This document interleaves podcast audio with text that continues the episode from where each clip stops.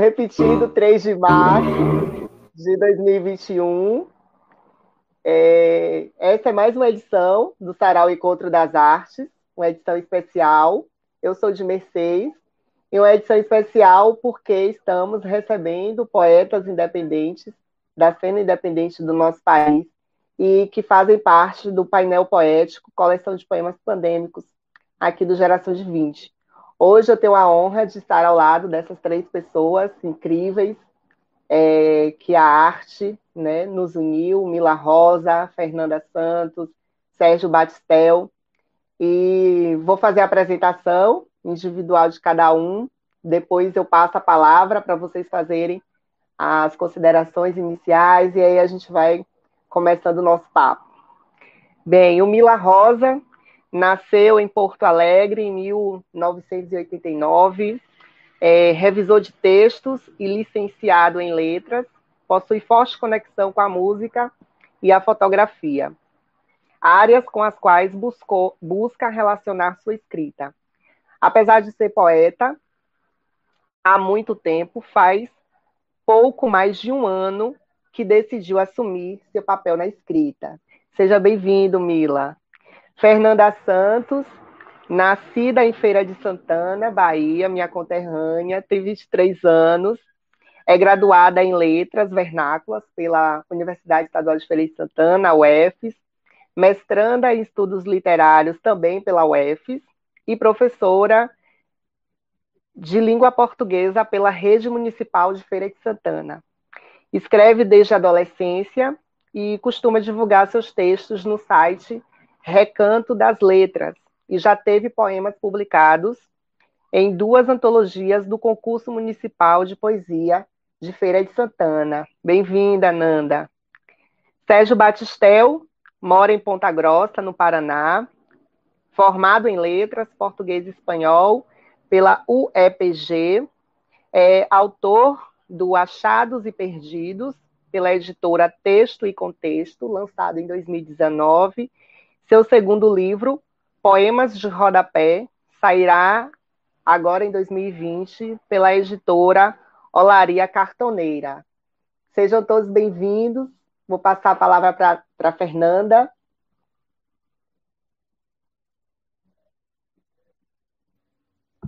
Olá a todos, boa noite. É um prazer estar aqui com vocês. Obrigada, Nanda. Sérgio. E aí, tudo bem, gente? É, quero desde já agradecer a oportunidade de participar e espero contribuir também aí com, com o debate e a conversa. Maravilha. Mila. Boa noite, gente. Prazer estar aqui com vocês de novo. E também espero contribuir com o debate. E... Tamo junto. Obrigado, Mila. Obrigada, gente. É, eu estava refletindo mais cedo, né, de como a programação desse sarau foi se montando, né? Eu, eu, eu, diz, eu, eu refleti que ele foi, ela foi se montando sozinha, né? Porque hoje a gente tem aqui quatro pessoas das letras, né? Eu sou o único graduando ainda, mas estou lá dessas feras já graduadas, licenciadas né? E sem intenção nenhuma a gente foi se, se reunindo e chegamos aqui hoje. Então, assim, para começar, eu queria que vocês rememorassem assim um pouco de, de como foi a passagem de vocês pelas letras, pelo curso de letras, o que motivou vocês a, a, a fazerem o curso, né? A passar pelo curso de letras, alguma paixão. É, a letras influenciou né? O curso de letras influenciou vocês a escreverem? Ou foi essa paixão já pela poesia que levou vocês para o curso de letras, né? Acho que vocês poderiam falar um pouco sobre isso, né? Para começar, Fernanda.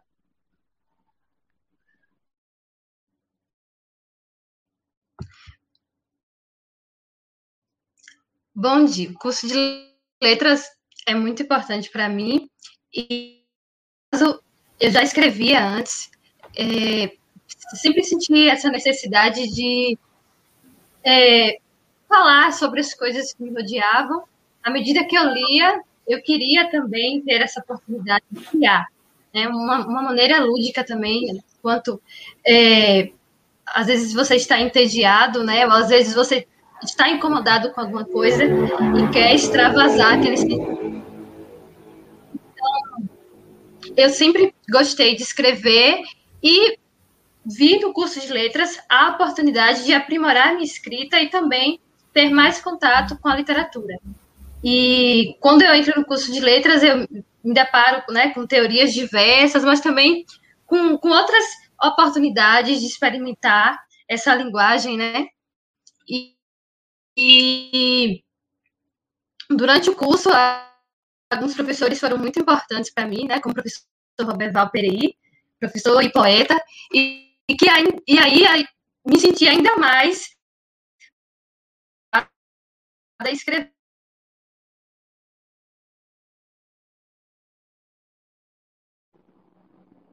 Oi, oi, Nanda, você está ouvindo?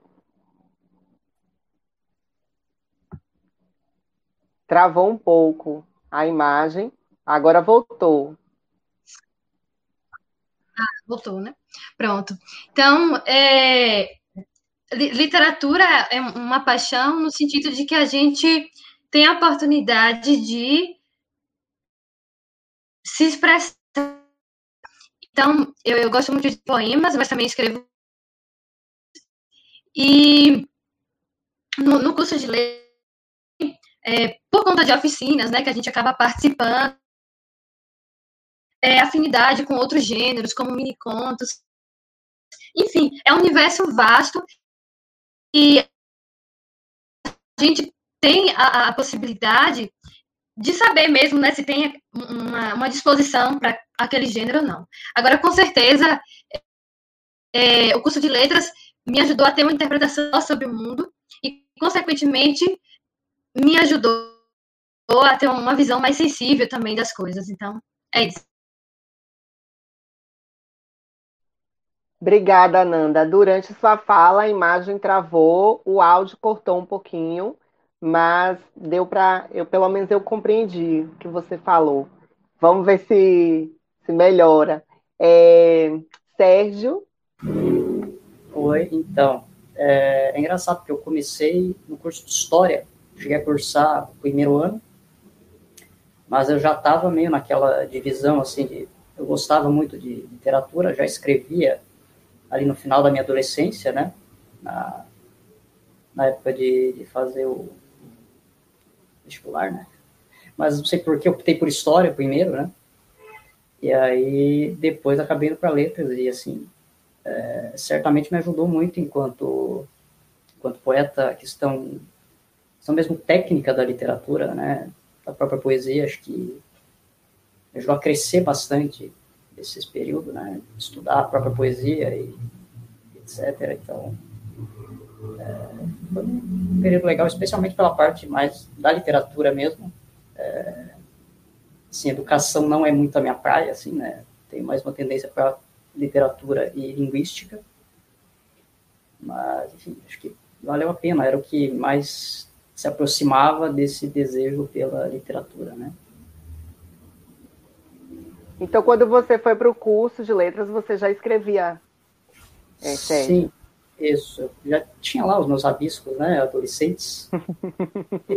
até alguma coisa foi até incluída no, no meu livro ali, mas é, meu primeiro livro, né? Então, essa divisão, assim, né? História, eu gosto ainda, uhum. mas não é uma paixão tão grande, então fui pra, realmente para letras pela literatura. Ah, maravilha. Mila? Então, uh, na verdade eu tive vários processos assim no meio do caminho, porque eu já escrevia desde muito jovem, eu tive uma professora excelente no ensino médio que, que me estimulou muito a minha produção durante as aulas e uh, isso acabou trazendo outros colegas que também escreviam a, a lerem seus poemas.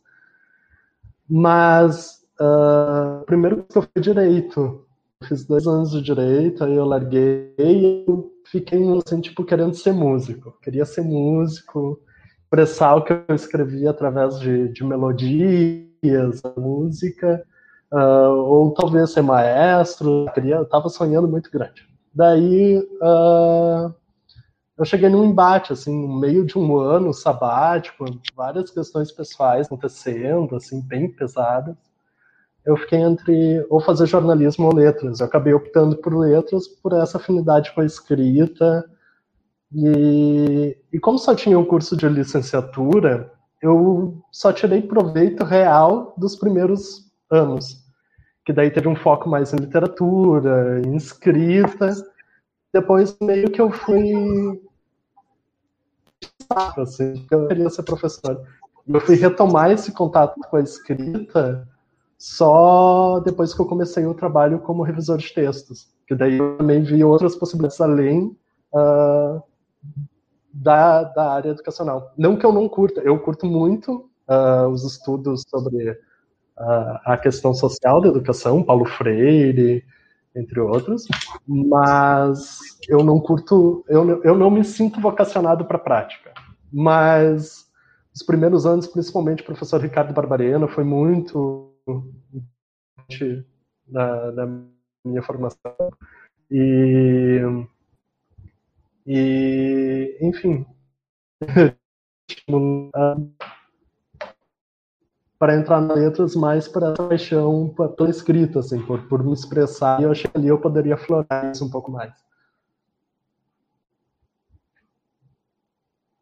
Ai, gente, obrigado, viu, por compartilhar essas experiências. Eu, eu, eu fiz essa pergunta para ver, para vocês rememorarem um pouco, né, de como foi essa passagem de vocês. Às vezes a gente deixa essas, essas lembranças é, esquecidas, mas a escrita e a literatura é o que uniu aqui, né? Eu vi esse ponto em comum no, na fala dos três. Que bom.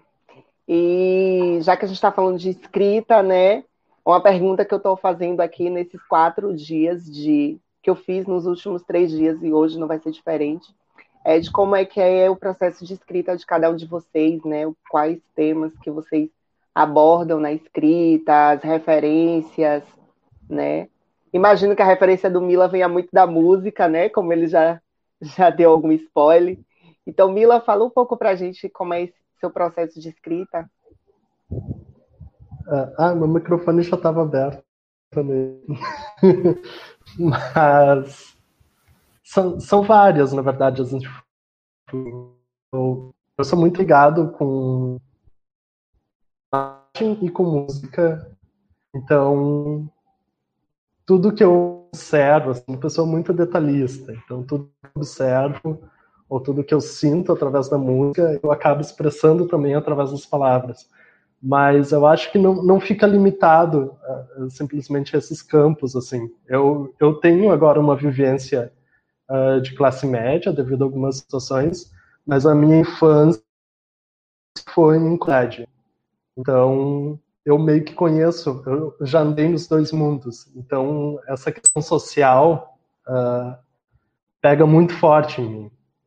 Então, eu tento trazer um pouco disso também. Uh, eu, eu, vejo bastante notícia, eu tento ler, me informar bastante, principalmente nessa situação que a gente acaba também porque eu, eu, eu, tento usar a escrita como um instrumento também de, sei lá, uma mudança, pequena que seja, se algumas, sei lá, dez pessoas que lerem meus poemas, cinco refletirem sobre alguma questão uh, que possa trazer um, um certo benefício ou, ou, ajudar de alguma forma alguma luta, alguma questão social, em alguma questão social, política, uh, eu já me sinto bem feliz, bem satisfeito. Então, tem muito do, da minha vivência mesmo, como brasileiro, como latino-americano, do que acontece à minha volta e do que acontece na minha vida pessoal. É uma mescla de tudo, mais as influências vindas da música, da fotografia e de outras expressões artísticas. Que rico! Sérgio. É, então, né, eu publiquei em 2019 o meu livro, né, que eu vou mostrar aqui. O achado, né, colocar aqui. o Achados Perdidos. É, acho que dá para ver a capa, como ela indica, né? Dá para ver a mão escrevendo ali, né? É, o meu processo de escrita ele é muito voltado para o manuscrito. Eu normalmente eu vou lá numa papelaria, compro um caderninho, né? Tipo, tipo esses assim, os mais simples. Esse aqui tá em branco, inclusive, eu nem, nem sei o que eu vou escrever nele. E aí eu parto dessa baliza, então, do começar e terminar esse caderninho, enchê-lo, né, de, de poemas para produzir. Acho que isso ajuda a minha criatividade. É, então, eu, normalmente eu começo com alguns poemas esparsos, assim, que eu tiro do dia a dia, e aí, a partir do momento que eles vão se desenvolvendo, aí outros poemas vão saindo, acho que aí meio que um poema vai puxando o outro, sabe? E acho que aí chega uma hora em que eu digo, ah, estou escrevendo um livro mesmo, né? uma obra que tende a ser um todo ali. E aí nesse embalo, assim, escrevendo desde 2012, né? Eu comentei que antes mesmo de entrar para letras, eu, eu já escrevi alguma coisa ali. É, eu, então, publiquei Achados Perdidos, que é uma, um misto de poemas lá desde 2012 até 2019, foi o ano que eu publiquei, eu voltei realmente a escrever assim, com mais força. Juntei esses dois materiais, aí me aventurei a, a publicá-los. Né? E de 2019 para cá eu venho enchendo caderninhos, né? Eu tenho já material para pelo menos cinco obras aí, pequenininhas, né? Tamanho de caderninho ali, não é nada muito, muito grande, né? O, o Achado Desperdício é um pouquinho maior porque ele tem poesia de mais tempo. E e aí, enfim, espero poder dar à luz a esse material nos próximos anos, né? Mas a minha principal temática, assim, é, diria que é a, questão existencial, né? vida, morte, essa coisa mais, mais universal mesmo. É, claro, eventualmente fala de amor, fala de questão social, fala de outras coisas, porque isso é inevitável, né? Isso faz parte da vida. Mas acho que o principal é essa questão mais existencial, assim. aí eu vou escrevendo literalmente com a mão, né? Eu gosto dessa, eu tenho um fetiche com isso. É, mesmo os poemas antigos, quando eu fui reunir, eu fiz questão de escrevê-los à mão de novo, num outro caderninho, né? E é assim que, eu trabalho, assim, né? É, eu acho que a poesia, ela vem de, meio que de dois processos, assim, eu imagino. É, acho que tem um desenvolvimento mental, que às vezes é até inconsciente, assim. Acho que poeta não se dá conta desse desenvolvimento, né? E eu acho que aquilo que normalmente se chama de inspiração é quando esse processo se completa, né? É, é, o, é o último ponto, né? E não o primeiro. Eu não, não vejo inspiração como aquela coisa meio do nada, né? Acho que tem um... Sem ter uma, uma palavra, um som, uma, uma imagem, algo que fica ali matutando, digamos assim e que, então, é, deságua, digamos assim, no, no poema, ali, no momento correto. Mas é, é por aí. Obrigada, Sérgio. Fernanda.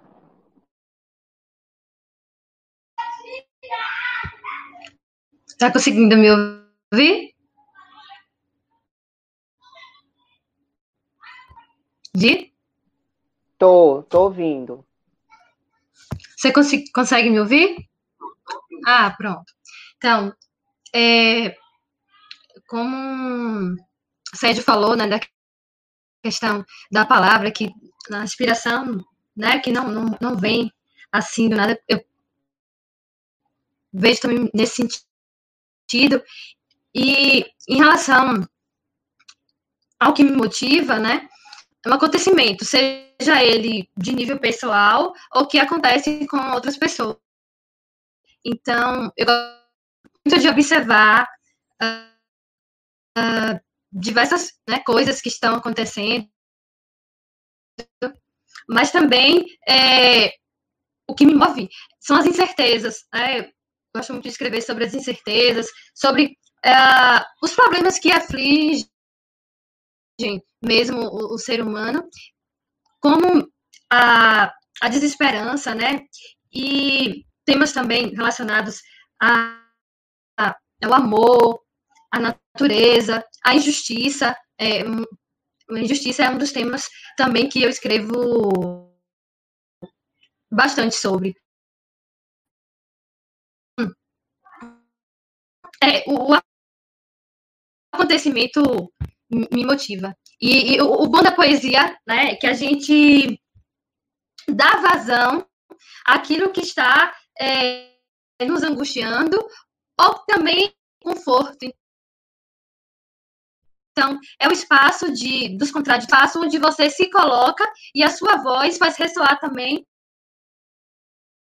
a voz de outros, né? Vai ressoar a coletividade. Porque o que eu sinto, o outro também pode também estar sentindo. Então, eu, é, isso é muito né,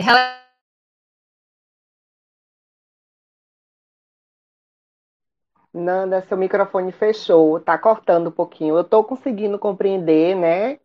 Mas está vindo fra... Sim. cortando. Você está usando fone?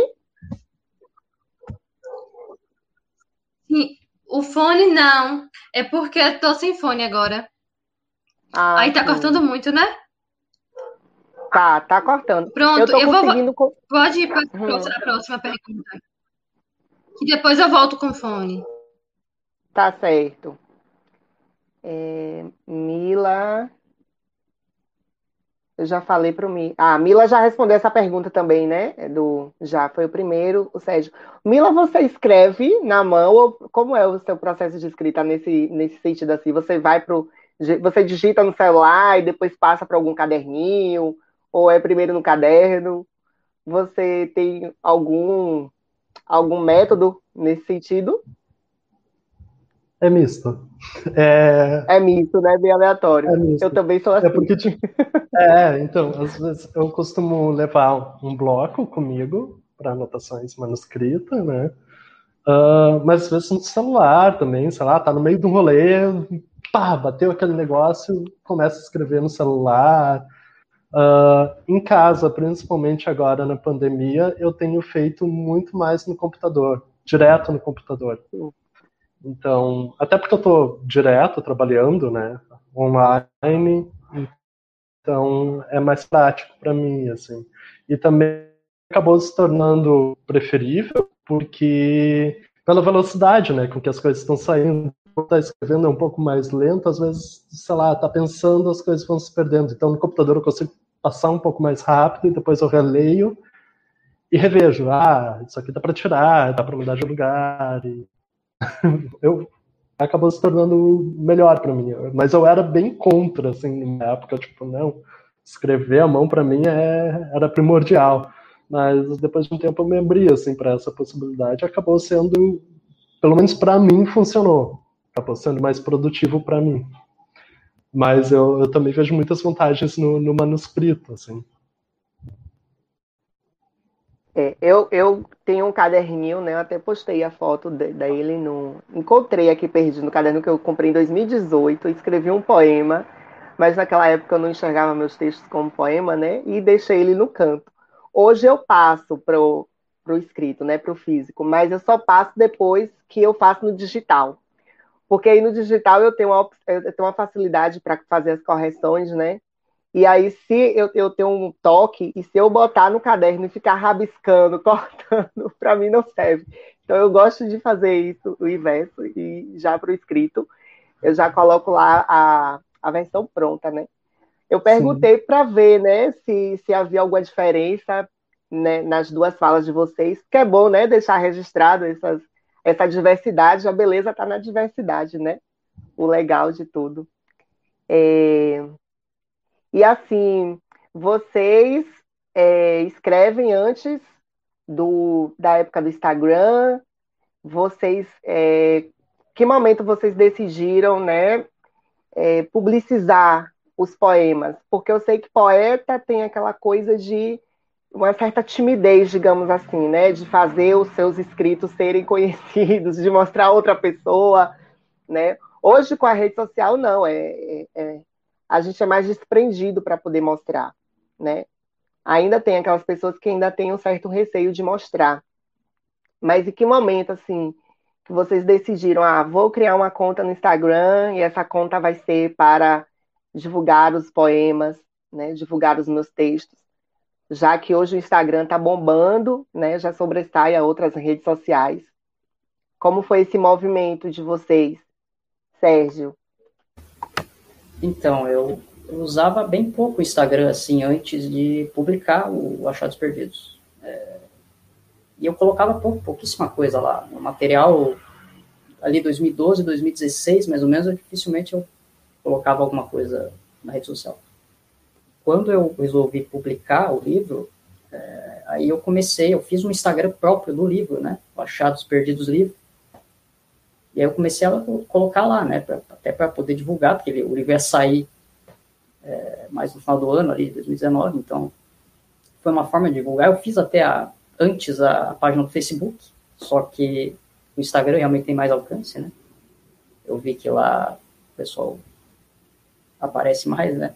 Nesse tipo de, de publicação. E, então foi, foi mais para divulgar o livro, assim, a princípio. É, até agora é o contrário. Essa página do livro ela está um pouco parada.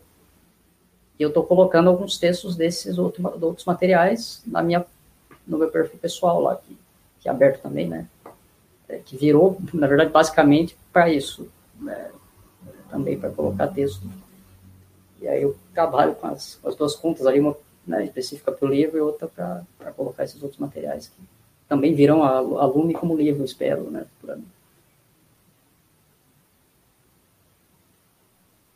Nanda? Oi, voltei com fone. Tá conseguindo me ouvir melhor? Tô ouvindo. Ah, ok. É porque tá tendo um delay, aí eu só te ouço depois de alguns segundos. Pode falar. Ah, a pergunta é como é que você fez esse movimento de, de mostrar né, os seus poemas em rede social, mais especificamente no Instagram. Eu estava comentando que ainda alguns poetas ainda têm aquele receio, né, de mostrar, vergonha mesmo de mostrar o poema para outra pessoa, para um amigo, para um parente. Mas de repente a gente vê muita gente fazendo isso no Instagram, né? Uma rede social que tem um alcance enorme. Então, que momento é que você fez esse movimento de mostrar, de publicar seus poemas em, em Instagram ou qualquer outra rede social? Sim, eu sou uma pessoa muito tímida, muito tímida. E principalmente quando é para apresentar meus textos. Sim, com as, com as redes sociais, é ofensiva, mas aí é, ano passado eu decidi criar uma página, né, um perfil no Instagram. É, o nome do perfil é Meus e Seus, e aí eu comecei a publicar os textos, né? E vi a, a importância que é de, de, divulgar. É claro que é, é, muito importante ter o retorno né, do leitor, saber se, se aquele texto que você escreveu está chegando a alguém. Então, as redes sociais são muito importantes nesse quesito e eu gostei, estou gostando né, da, da experiência e o, no caso, quando você me chamou para fazer né, parte aí do painel poético, também fiquei um pouco assim, com vergonha, mas aí depois eu decidi, não, é, é isso aí mesmo, a gente tem que dar cara a tapa, e tem uma, uma, uma um verso de Fernando Pessoa que eu gosto muito e me chama a atenção, é, e sinta quem lê, se for para sentir, sinta, sinta quem lê. Então a gente cria, mas isso voar, acho que, acho que isso que, que é importante. E nós, como artistas, temos que fazer com que a nossa voz chegue a outras pessoas. E se o Instagram ajuda, né, outras redes sociais, façamos então isso.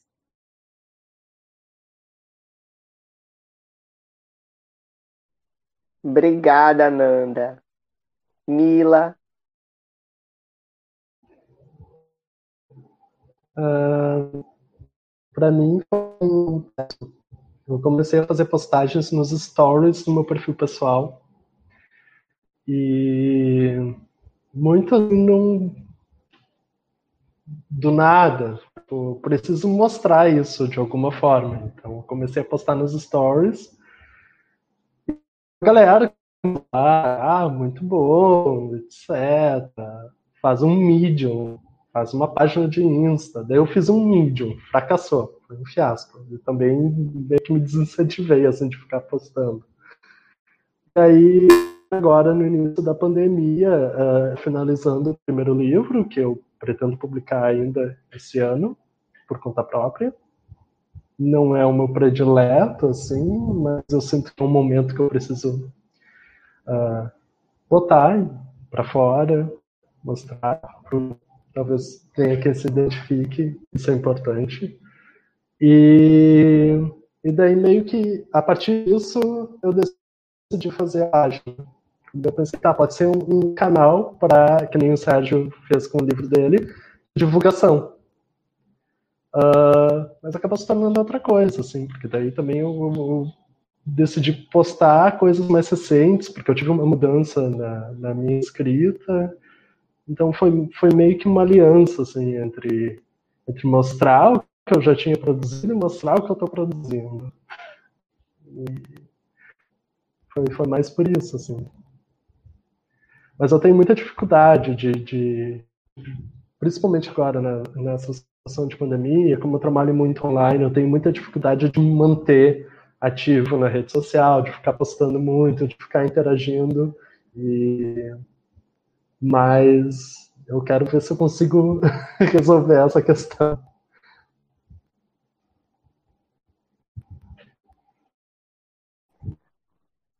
Mila?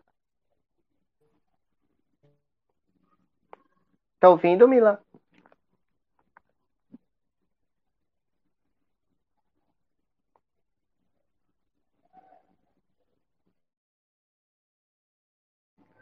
Gente, ah, entendi. É que deu um delay aqui também. É, o tema da pandemia aqui é, reverberou, né, durante toda essa semana. Impossível não falar, né, desse momento que nós estamos vivendo. E já que o poema, é, o painel poético também fala sobre, né, sobre o, o esse tema. É, o, esse, esse período interferiu de alguma forma assim na escrita de vocês, influenciou, é, além do poema que, que foi publicado, o poema de vocês, né, que foi publicado no painel que vocês submeteram aqui para gente, vocês também escreveram outras coisas, outros textos, né, que refletisse sobre esse momento. De modo geral, assim, como é que tem sido para vocês esse momento, né, no pessoal, etc. Pode começar, Nanda, por você. Você é professora da rede, né, Nanda? Professora da rede municipal. Sim. E aí tá suspensa as aulas, né? Sem retorno pré previsto.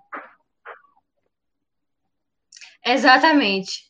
Aí a pandemia chegou em março, né? Em Feira de Santana e parou tudo.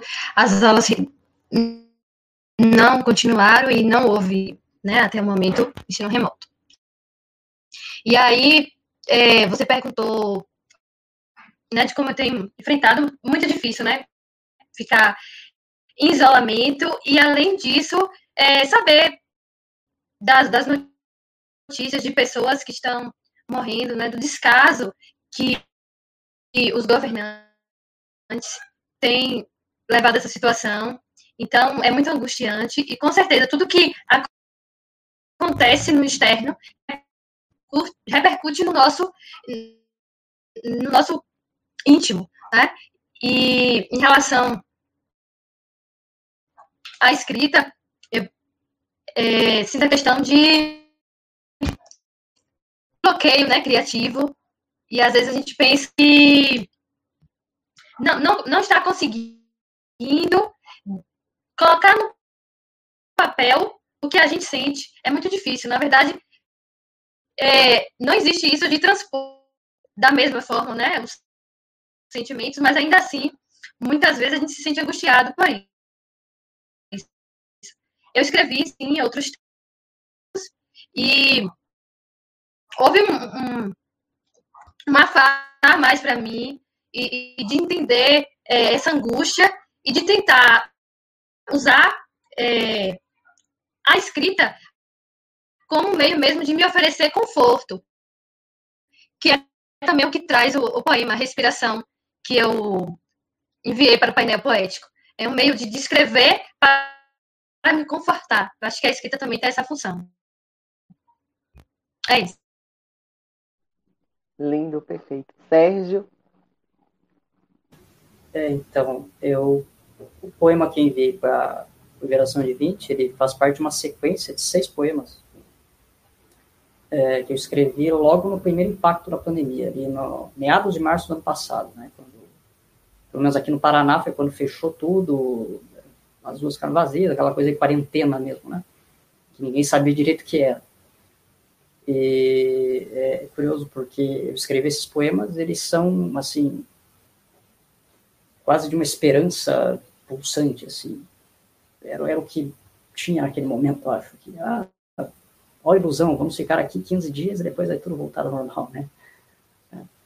É, então, eles refletem um pouco isso, né? É, e hoje eu olho para eles assim, é, é até aí, meio, meio tragicômico, né? É, não que essa esperança não seja mais válida, ela, claro, ela tem que estar ali, porque senão a gente não sobrevive, né? Mas pensando em tudo que veio depois, é um pouco complicado, assim. É... E aí, depois desses poemas, eu passei um longo período sem escrever, posso dizer longo, uns seis meses, assim, durante o ano. É... Tive lá minha fase psicológica bem baixa, assim, e acho que isso influenciou. Eu tive só dois poemas ali em junho, bem, bem ao contrário da, dos outros, bem desesperançados, assim. É, eu chamei os dois de o cansaço da esperança, porque parecia que tinha cansado de, sabe? E, assim, eu não tive Covid, que eu saiba, e nenhum familiar, assim, de forma grave, mas eu fui muito afetado, assim, psicologicamente pela, pelo período, assim. Tive um outro problema de saúde, que não Covid, então, enfim, isso é, só consegui retomar realmente a, a, a, poesia ali no finalzinho do ano. E, acho que me salvou um pouco também, né, de não ficar tão, tão, tão mal ali algumas questões. Então, foi um período meio de altos é, e baixos. Assim. É, eu, você falou e eu lembrei que eu também tinha esse pensamento, né? Ah, não, julho, no máximo, a gente vai estar livre desse, desse vírus. E já vai fazer um ano, vai fazer um ano não, fez um ano agora. É, foi bem complicado aqui para a gente também, porque o primeiro caso do estado aconteceu na nossa cidade, não foi, Nanda? Aqui em Feira de Santana. Salvo engano, o primeiro caso do, do Nordeste, caso confirmado, né?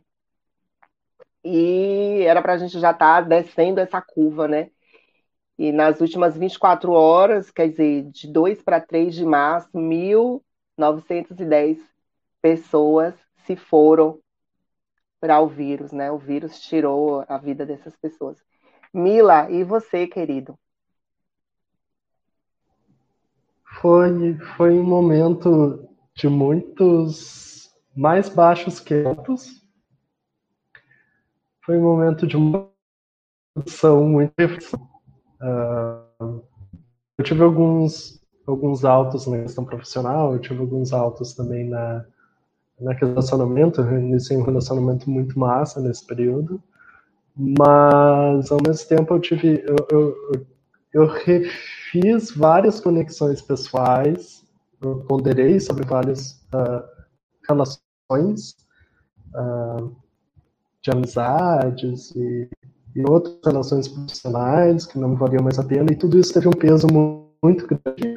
E ao mesmo tempo, tudo que estava acontecendo lá fora, sabe? De pessoas morrendo, de descaso com a vida, de um presidente inoperante, porque não tem outra palavra para descrever, é inoperante, é inexistente, não dá para chamar que ele é um E tudo isso pesa muito, assim, é, é muito triste. É, as notícias, hoje eu acordei muito, muito para baixo, assim, até fiquei pensando se eu, se eu teria forças para participar do sarau, porque é, é triste, é triste ver o descaso. E obviamente tudo isso se refletiu numa produção muito grande, porque eu tinha essa necessidade de falar sobre isso. Então, a minha escrita não se desvinculou da minha nesse momento, tanto nas reflexões pessoais, do, porque eu acho que esse período traz uma grande pergunta. Eu sou, eu sou um pouco melancólico, pessimista nesse sentido, desculpa, gente, mas é, tipo, trouxe uma grande pergunta do qual é o propósito, sabe? Qual é o propósito das coisas? Qual é o propósito de estar fazendo? Tipo, qual é o propósito da vida no geral, porque a vida é um sopro e está mais que comprovado nessa situação que a gente se encontra. Então, foi, meio que trabalhar um pouco disso. Eu tive várias perdas ao longo da minha vida, então essa, essa temática sempre teve presente e perceber a situação que o Brasil está, o mundo no geral, mas principalmente o Brasil, com o grande caso que existe em relação a isso, uh, fez isso uh, aflorar ainda mais, sabe? Essa questão do, da existência, de, de, de, contestar a nossa existência. E, ao mesmo tempo, também trazer um pouco de crítica e de, enfim, falar da realidade de uma maneira um tanto sombria. Então, eu escrevi bastante coisa nesse sentido. É, realmente acompanhar as notícias do nosso país, né? Eu comentei ontem com a Maria, Mariana Koshiba, que já esteve aqui. Vocês conhecem, estão lá no grupo do nosso sarau. Que eh, não tem nem mais o que dizer, né? Assim, acho que muita coisa já foi dita e, e as sensações que a gente está sentindo é cada vez mais de, de, de desesperança, né? E para a gente, para nós que somos pessoas sensíveis, mais ainda, né? Acompanhar. E são informações que a gente não consegue é, ver, ler e esquecer, né? Ficar martelando ali na nossa cabeça o dia inteiro.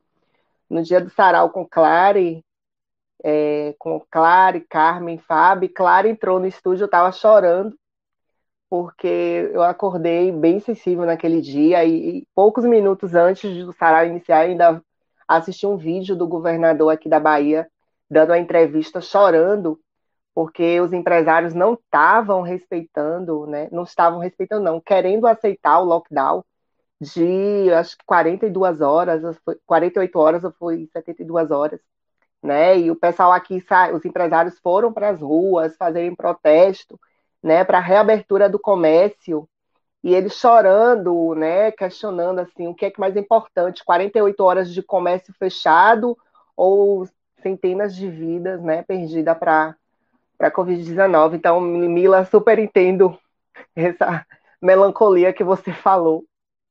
Pode falar.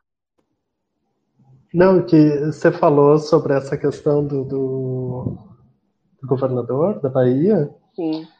E é, é muito frustrante você ver que aconteceu exatamente a mesma coisa em Manaus e a situação que foi em Manaus. Isso se repetindo depois do que aconteceu em Manaus, em todos os outros estados do, do, do Brasil. Dos empresários, ah, não, mas economia, porra, gente morta não trabalha, gente morta não renda. Caralho, é tão difícil.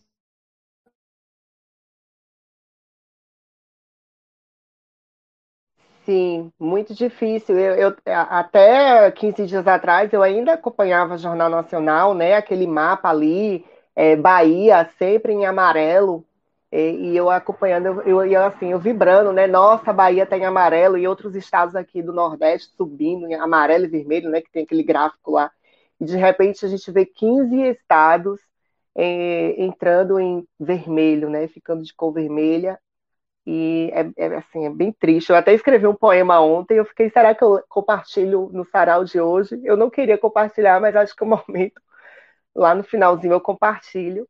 Nanda já falou, gente, sobre. A, a gente já fechou esse bloco dessa pergunta, né? É, Nanda quer falar? É, Mila falou sobre a questão de ser pessimista e é, é um ponto forte aí em mim também, porque as coisas estão o tempo todo desmoronando, né? Às vezes que a gente não dá a devida atenção. E vocês falaram da questão de como antes estava em Manaus e agora a gente vê isso nos outros estados e de como muita gente continua sem respeitar o isolamento social, né? Sem tomar as medidas que deveriam ser tomadas. Então, é muita cegueira, né? Lembrando aí do livro Ensaio sobre a Cegueira de Saramago, é muita cegueira, a gente precisa despertar. Então, isso deixa a gente com a visão muito é, é, dura e é necessário mesmo, porque é, é essa é a realidade, a realidade é pesada e a gente não pode simplesmente ignorar as coisas que estão acontecendo. Sim, e eu tive até uma reflexão né, no Facebook, porque a gente fica muitas vezes só nos governantes, né? De forma alguma, vocês já me conhecem aqui, sabe que eu não quero é, tirar a responsabilidade de nenhum governante, mas assim, eu vi uma postagem que me fez refletir também, né, que a população precisa, né, é, contribuir com isso, colaborar para que essa curva caia, porque a gente já sabe que se depender de alguns governantes, né, a, é, é, tratamento precoce e ladeira abaixo. Mas é, bora falar um pouquinho dos poemas que vocês enviaram, né, que foi publicado aqui no nosso painel que já é um gancho desse tema, né? Porque o, o poema de vocês foi escrito sobre esse tema. Então, Batistel, pode ler o seu poema, compartilhar aqui com a gente. Então, é, só para complementar ali o que eles comentaram, né? É, aqui no Paraná o negócio está bem preto também, né? Está bem complicado. É, tá tudo lotado aqui, as tudo. E aqui na minha cidade, hoje, eu saí de casa para fazer algumas coisas e estava tendo também esse, os, os, empresários querendo abrir e tal, aquela velha coisa, né? Mas então eu vou, vou ler o poema e, como eu disse, ele é fruto daquela primeira esperança, né? É, que depois meio que se, não se desenrolou da, da mesma forma. Mas acho que acho que um meio termo assim entre esperança e desesperança, eu gosto do que diz o o Ariano Suassuna, que o otimista é um tolo o pessimista é um chato. O ideal é ser um realista esperançoso. Né? Quer dizer, não dá para tapar o sol com a peneira, dizer, ah, tá tudo errado, tá tudo certo, mas também não dá para ver só o lado ruim, né? Tem que tentar, de alguma forma, ver um meio termo, acho que, pra, pelo menos, sei lá, sobreviver, né? Mentalmente também a, a isso tudo, né? Mas então meu poema se chama O Amor em Tempo de Pandemia, que também é o nome daquela sequência que eu citei, né, seis poemas, mas esse é o primeiro dela. E diz o seguinte: O amor em tempo de pandemia faz da distância a proximidade, dissemina a asepsia. O amor em tempo de pandemia reproduz a perplexidade, porém produz a empatia. O amor em tempo de pandemia não nega sua fragilidade, mas sobrevive, dia após dia.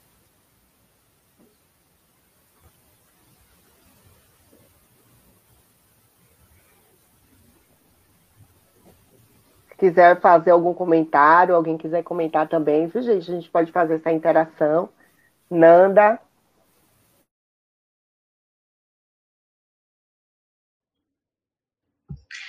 Gostei bastante aí do poema de Sérgio, né?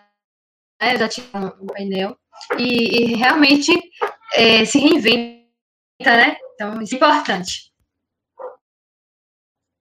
Já posso ler meu poema? Sim, por favor.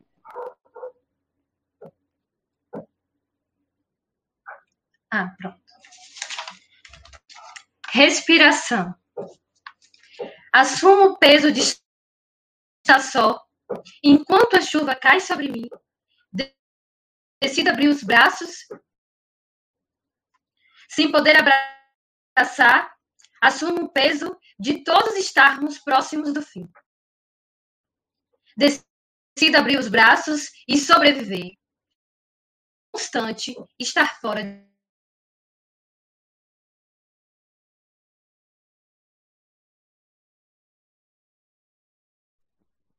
Nanda, seu áudio estava bom da, na instante, aí agora cortou um pouco. Cortou no final? Foi, cortou bem no finalzinho. Eu, pelo menos, não chegou aqui ah. muito bem para mim. Sim.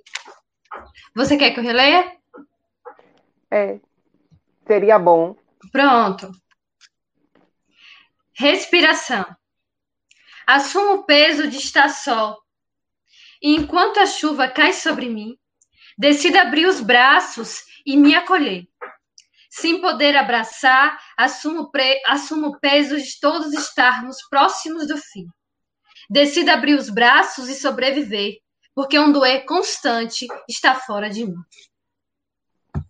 Agora sim, ouvi perfeitamente. Quer fazer algum comentário, Nanda, sobre, sobre o seu poema? Deixe para os colegas.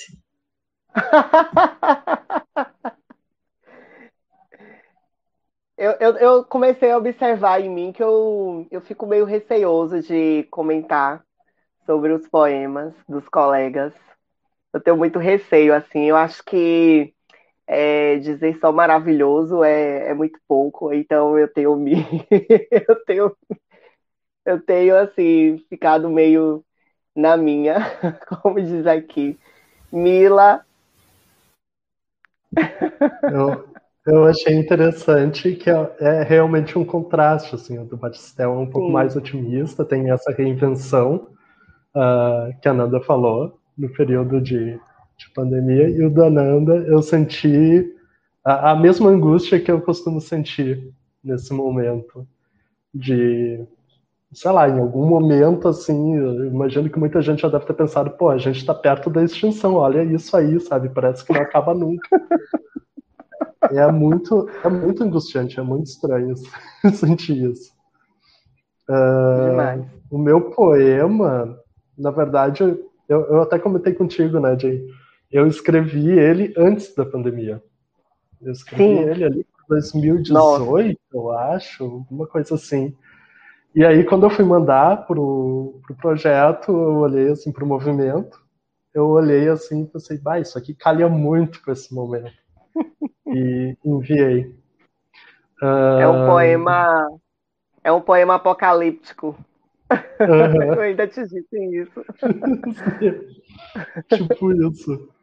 Uh, uh, o Ovos Podres. Ando desconfiado de mim mesmo das paredes brancas e limpas de minha casa, das portas sempre fechadas dos vizinhos, dos olhares em que tropeço a cada esquina, desse tempo que se arrasta sem destino, das conversas que eles jogam com o baralho, das notícias e manchetes das manhãs, dos remédios que despejam na privada, dessa gente, se, dessa gente que me vê sem antes ter me visto.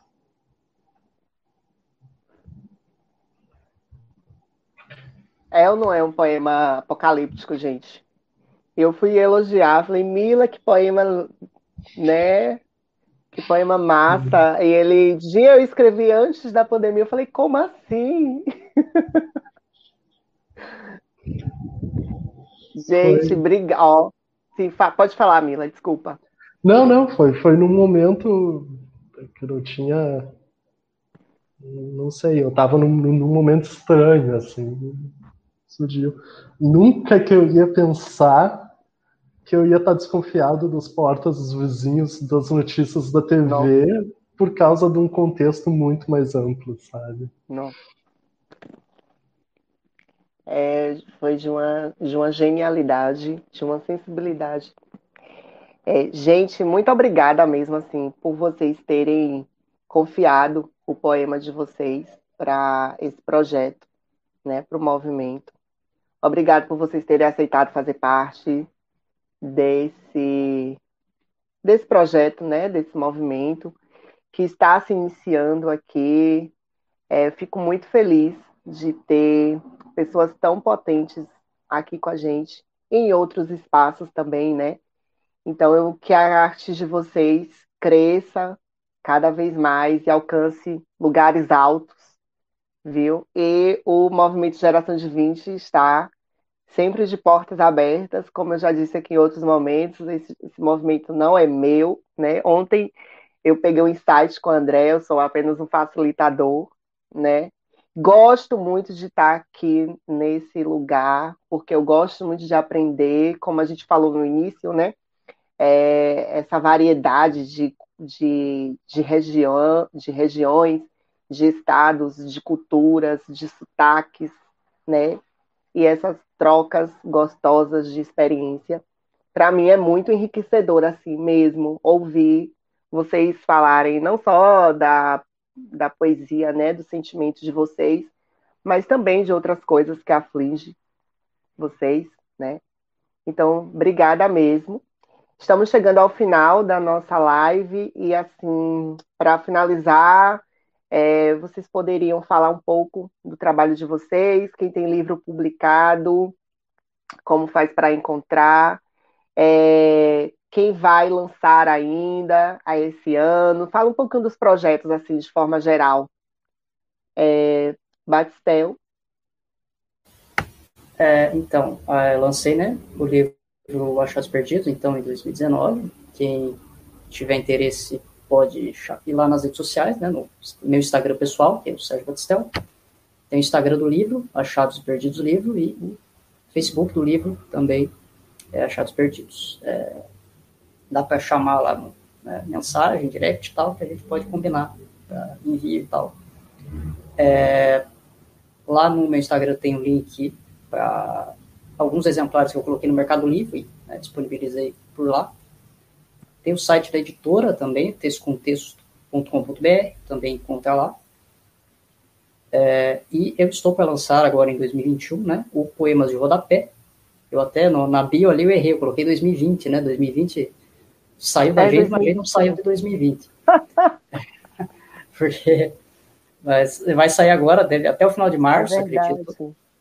É, e está sendo um projeto bem legal, porque, não sei para quem não conhece, né, a Olaria Cartoneira, quiser também procurar lá o Instagram, é o movimento cartoneiro, né, o movimento de livros artesanais, né, eles têm as capas de papelão, e isso é reciclável, né, isso facilita também a questão do, do custo, né, são livros bem acessíveis. E até o final de março, o meu livro de mais dois poetas aqui do Paraná, eles vão sair numa campanha pelo Catarse. Então, né, o pessoal ficar atento lá, a Laria Cartoneira, pelo Instagram. E aí é só pedir o livro lá, né, pelo valor bem acessível. Como o pessoal da Olaria diz, é o livro mais barato do que Litel, né? E porque o pessoal lançava é, antes da pandemia, né, de modo boêmio aqui nos, nos, bar, nos barzinhos da cidade, era o lançamento da, dos livros, né? Agora a pandemia foi para o Catarse, então é só apoiar lá e depois receber o livro. Então, é, e eu tenho material aí para alguns anos, né? Eu espero poder de uma forma ou de outra disponibilizá-los aí. Vamos, é, vamos continuar acompanhando o Sérgio, né? Para ficar sabendo aí das, das dos próximos lançamentos. É verdade, Sérgio, você falou 2020, fazendo essa correção, né? Porque eu também falei 2020, mas 2021, né? Vamos deixar esse ano para trás. É, Mila. Uh, então, eu recentemente participei da revista Travessa Três Tempos, no ano passado, com dois poemas. E esse ano eu fui selecionado para participar da revista Poesia da editora Trevo e tive mais um poema selecionado para fazer parte da Entre Verbos, que é uma revista daqui, mas que reúne poetas de todo o país. Uh, eu terminei o primeiro livro, já está pronto faz um tempo, que se chama uh, A Falta que a Falta Faz, que eu pretendo lançar por conta, que é esse que eu pretendo lançar pela Amazon até o final do ano. E tem um outro livro, uh, o Exercícios de Meia Palavra, que eu enviei o original para Urutau, que estava com processo em aberto e pretendo mandar para mais outra editora e estava esperando aí resposta. E nesse meio tempo eu comecei um outro projeto chamado Manual de Pequenas Inutilidades. e outros livros de história à parte que eu estou desenvolvendo ainda e vamos ver onde vai dar, porque eu nunca me aventurei com escrita de romances, novelas, então veremos. Só os, só os títulos já me instiga. Os títulos dos seus, dos seus livros já me instiga, assim. Então, vou ficar acompanhando também, esperando. É, Nanda.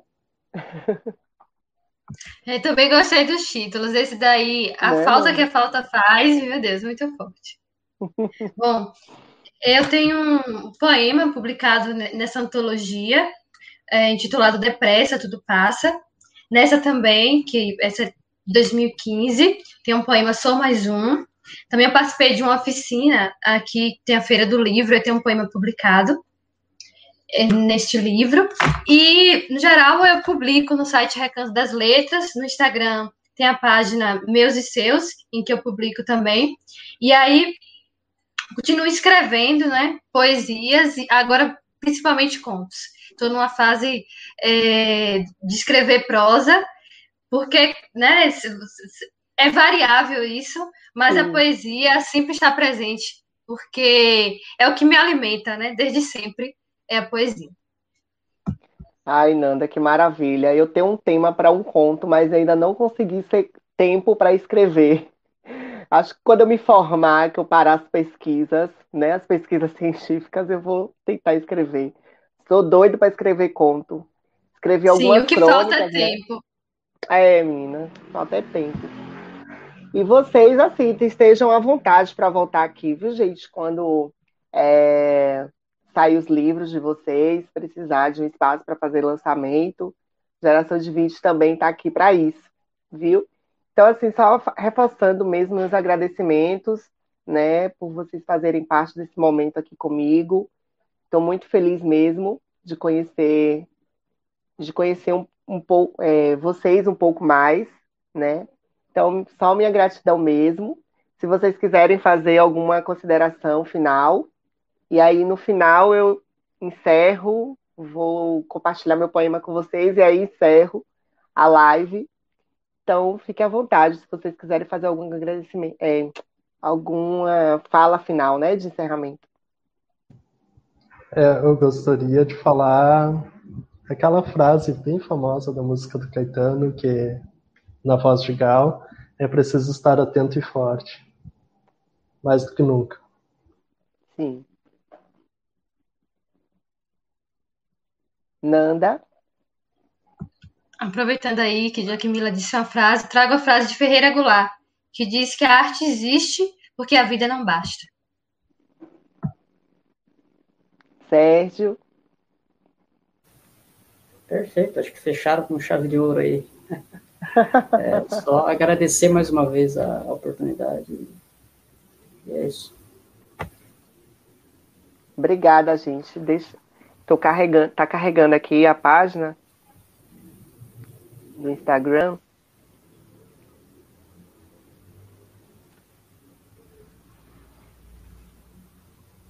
Publiquei, só um minutinho.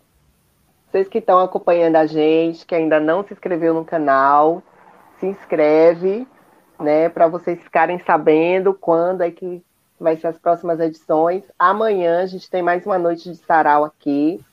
É, aí a gente encerra essa primeira semana, porque na próxima semana a gente vai ter mais três noites, segunda, terça e quarta, e aí a gente encerra é, essa edição especial na quarta-feira, e, e aí a gente vai vendo o que é que vai acontecer nos próximos capítulos.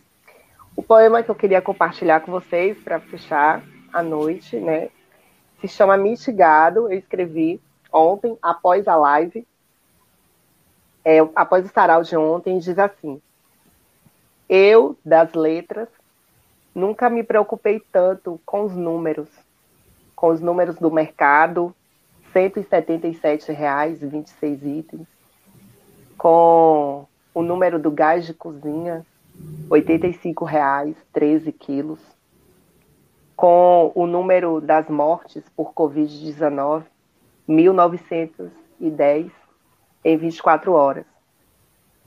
Vivo mitigado pelos últimos dias sofridos, menos intenso, mais suave, mais brando, mais triste, mais preocupado, mais desesperançado. Graças a Deus, deste mundo desgraçado, não levarei nada. Muito obrigada. Boa noite para vocês, bom descanso. E amanhã a gente tem mais uma noite de sarau. Tchau, gente.